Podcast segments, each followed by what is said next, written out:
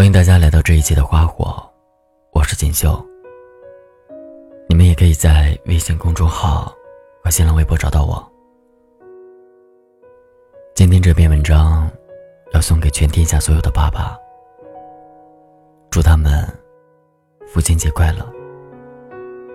这篇文章的名字叫《超人》，谢谢你一路的陪伴，我爱你。全球有五十二个国家和地区把每年六月的第三个星期日作为父亲节。这一天，你都会为自己的爸爸做些什么呢？你会很自然的对爸爸说“我爱你”，还是给他发个红包，亦或买个礼物，来表达对他的爱呢？可能我们大多数人都不善于用语言表达对爸爸的爱。甚至还有很多人对于父亲节有种无形的压力和莫名的恐惧。或许是因为在这一天总要对自己的爸爸说点什么，但是又羞于表达。因为我们总是跟妈妈沟通的多一点。如果是爸爸接电话，也总会问一句：“爸，我妈呢？”如果不是有事情找爸爸。或许我们很少去拨通那个号码。罗英台在《亲爱的安德烈》里曾写道：“父母亲，对于一个二十岁的人而言，恐怕就像一栋旧房子。你住在它里面，它为你遮风挡雨，给你温暖和安全。但是房子就是房子，你不会和房子去说话，去沟通。”去体贴他，讨好他。搬家具时，碰破了一个墙角，你也不会去说对不起。父母啊，只是你完全视若无睹的住惯了的旧房子吧？我在想，要等足足二十年以后，你才会回过头来，开始注视这座没有声音的老屋。发现他已残败衰弱，逐渐逐渐的走向人生的无，宇宙的灭。那时候，你才会回过头来，深深的注视。如今长大的你，会偶尔停下来回头凝望片刻那个老房子吗？小的时候，我们总是唱着“世上只有妈妈好”，却忽略了那个给予我们同样多父爱的爸爸。那份爱，悄无声息的陪伴着我们长大。等我们终于到了有些困难需要靠自己去解决的时候，才恍然明白，爸爸曾经给我们的爱，到底有多伟大。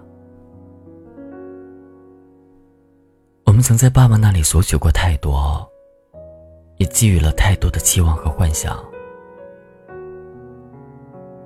小的时候，那个无所不能的爸爸，像个超人一样陪在我们身边的时候，我们在成长的路上，总期望爸爸会知道的更多，总幻想爸爸能帮助我们解决更多的难题。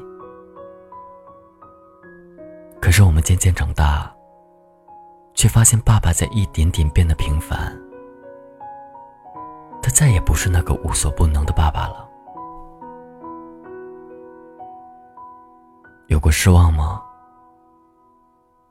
在我们真正长大之前，或许有过吧。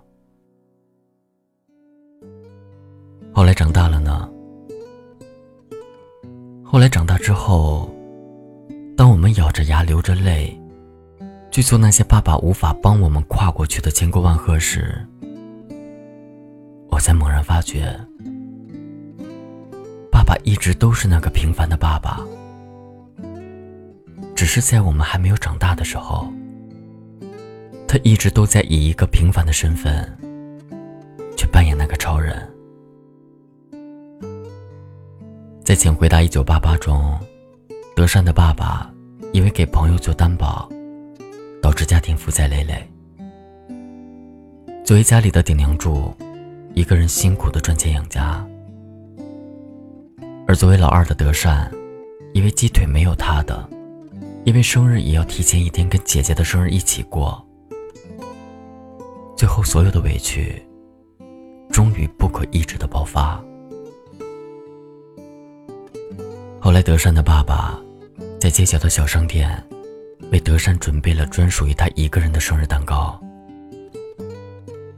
爸爸，我也不是一生下来就是爸爸，爸爸也是第一次当爸爸，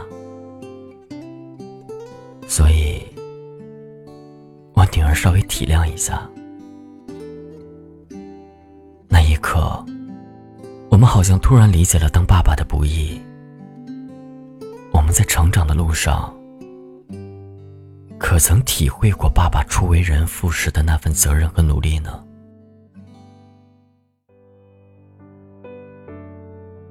德善的姐姐宝拉一直羡慕德善可以亲密的和爸爸撒娇，而宝拉和爸爸对这份父女间的爱。一直都羞于表达。宝拉结婚的时候，她给爸爸买了一双皮鞋，因为不知道尺码，这双鞋大了很多。可是爸爸还是在婚礼上穿上了那双皮鞋，只是脚后塞满了厚厚的纸巾。婚礼结束后。宝拉和爸爸相互看到对方给自己写的信的时候，两个人都哭得不可抑制。那份爱一直都在。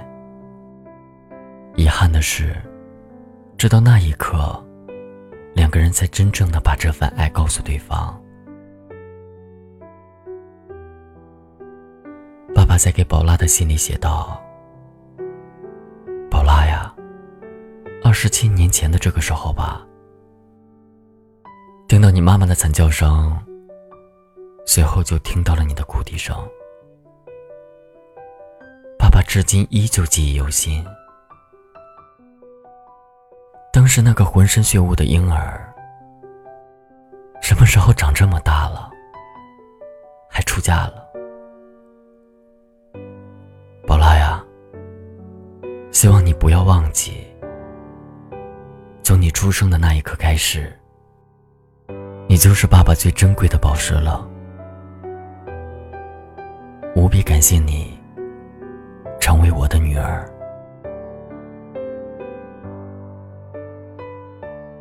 对爸爸说：“虽然我完全不懂你的心，但每次你喊我宝拉的时候，我也知道，是让我看看你的意思。”不时夹个菜给我的时候，我也知道你是爱我的意思，但我为什么就一直装作不知道呢？这一点心痛和愧疚。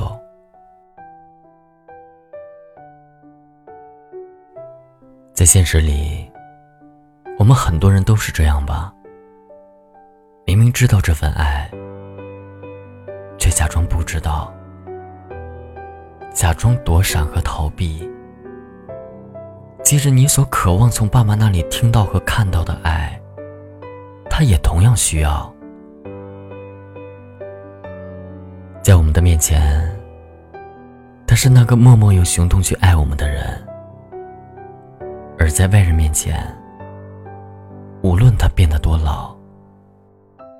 他都会竭尽全力的为我们去争取幸福。在电影《胜者为王》里，有一段经典的台词，让我们很多人都为之动容。他不应该为父母亲结婚，他不应该在外面听什么风言风语，听多了就想着要结婚。他，他应该想着跟自己喜欢的人白头偕老的去结婚。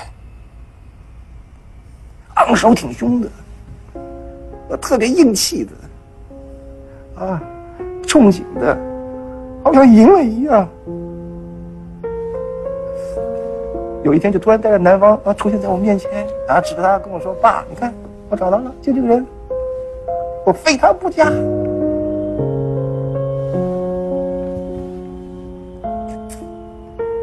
我觉得我都能想象得出那一幕。他比着胜利的手势让我跟他妈妈看，那个表情多骄傲。然后跟他妈说：“我就告诉你，我找了个老婆。”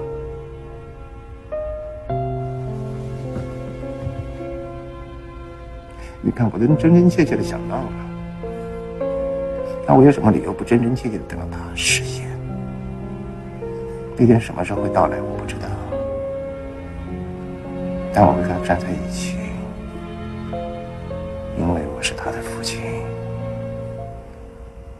他在我这里幸福，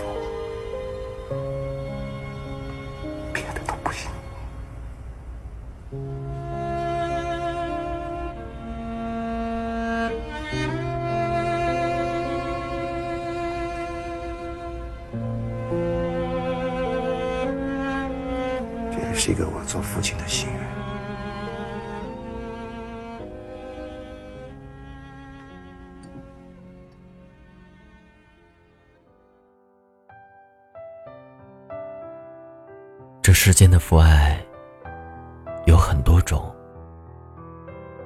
可能是朱自清背影里那个去车站送儿子，然后跳过栅栏买橘子的质朴老人。可能是电影《美丽人生》里，被纳粹抓走的犹太人爸爸，骗儿子说，这只是个游戏的伟大谎言。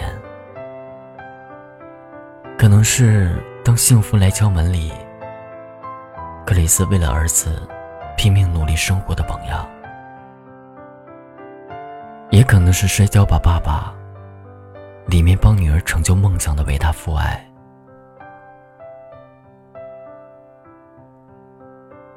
那个在我们人生旅途里陪伴着我们和影响着我们的男人，是我们生命里永远也无可替代的角色。有些爱，哪怕不说，但他永远是最懂我们的一个。我们希望时间慢些走，却忽略了在有限的时间里。该如何去守候？他给了我们一个五彩缤纷的童年，而我们本应还给他一个幸福温暖的晚年。这一生，有人爱我们如生命，他不曾说，但是我们必须要懂。愿我们早一点懂得这份沉甸甸的爱。愿我们早一点懂得，那个超人一直都守护在我们身边。愿我们早一点让他知道，他的孩子希望超人不要走远。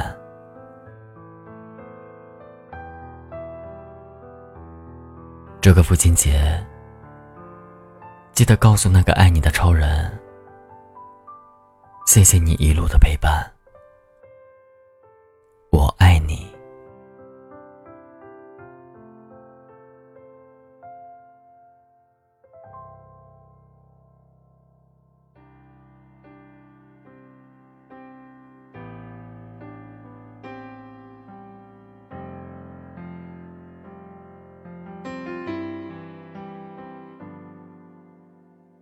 一九八四年，庄稼还没收割完，儿子躺在我怀里，睡得那么甜。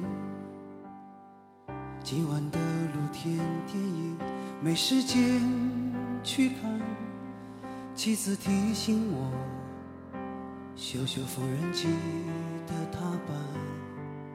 明天我要去邻居家再借点钱，孩子哭了一整天呐、闹着要吃饼干。蓝色的迪卡上衣，通往心里钻，蹲在池塘边上，狠狠给了自己两拳。这是我父亲日记里的文字，这是他的青春留下留下来的散文诗。多年以后，我看着泪流不止。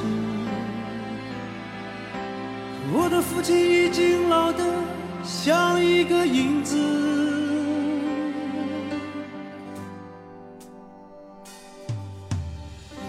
九九四年，庄稼早已收割完，我的老母亲去年离开了人间。儿子穿着白衬衫跑进了校园，可他最近有些心事，瘦了一大圈。想一想未来，我老成了一堆旧纸钱。那时的儿子已是真正的男子汉，有个可爱的姑娘。和他成了家，但愿他们啊，不要活得如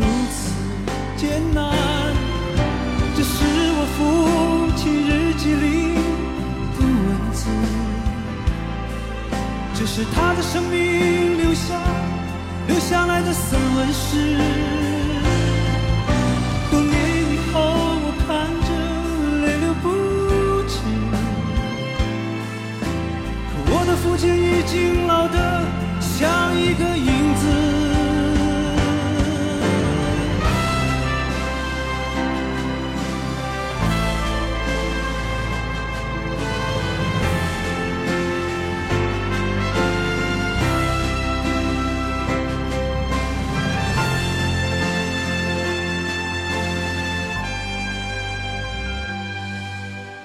是我父亲日记里。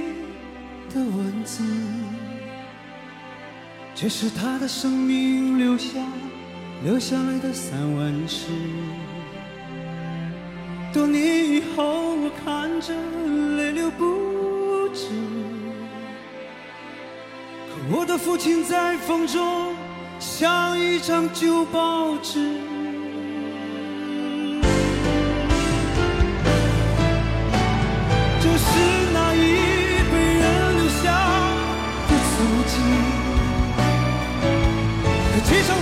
后就要抹去了痕迹，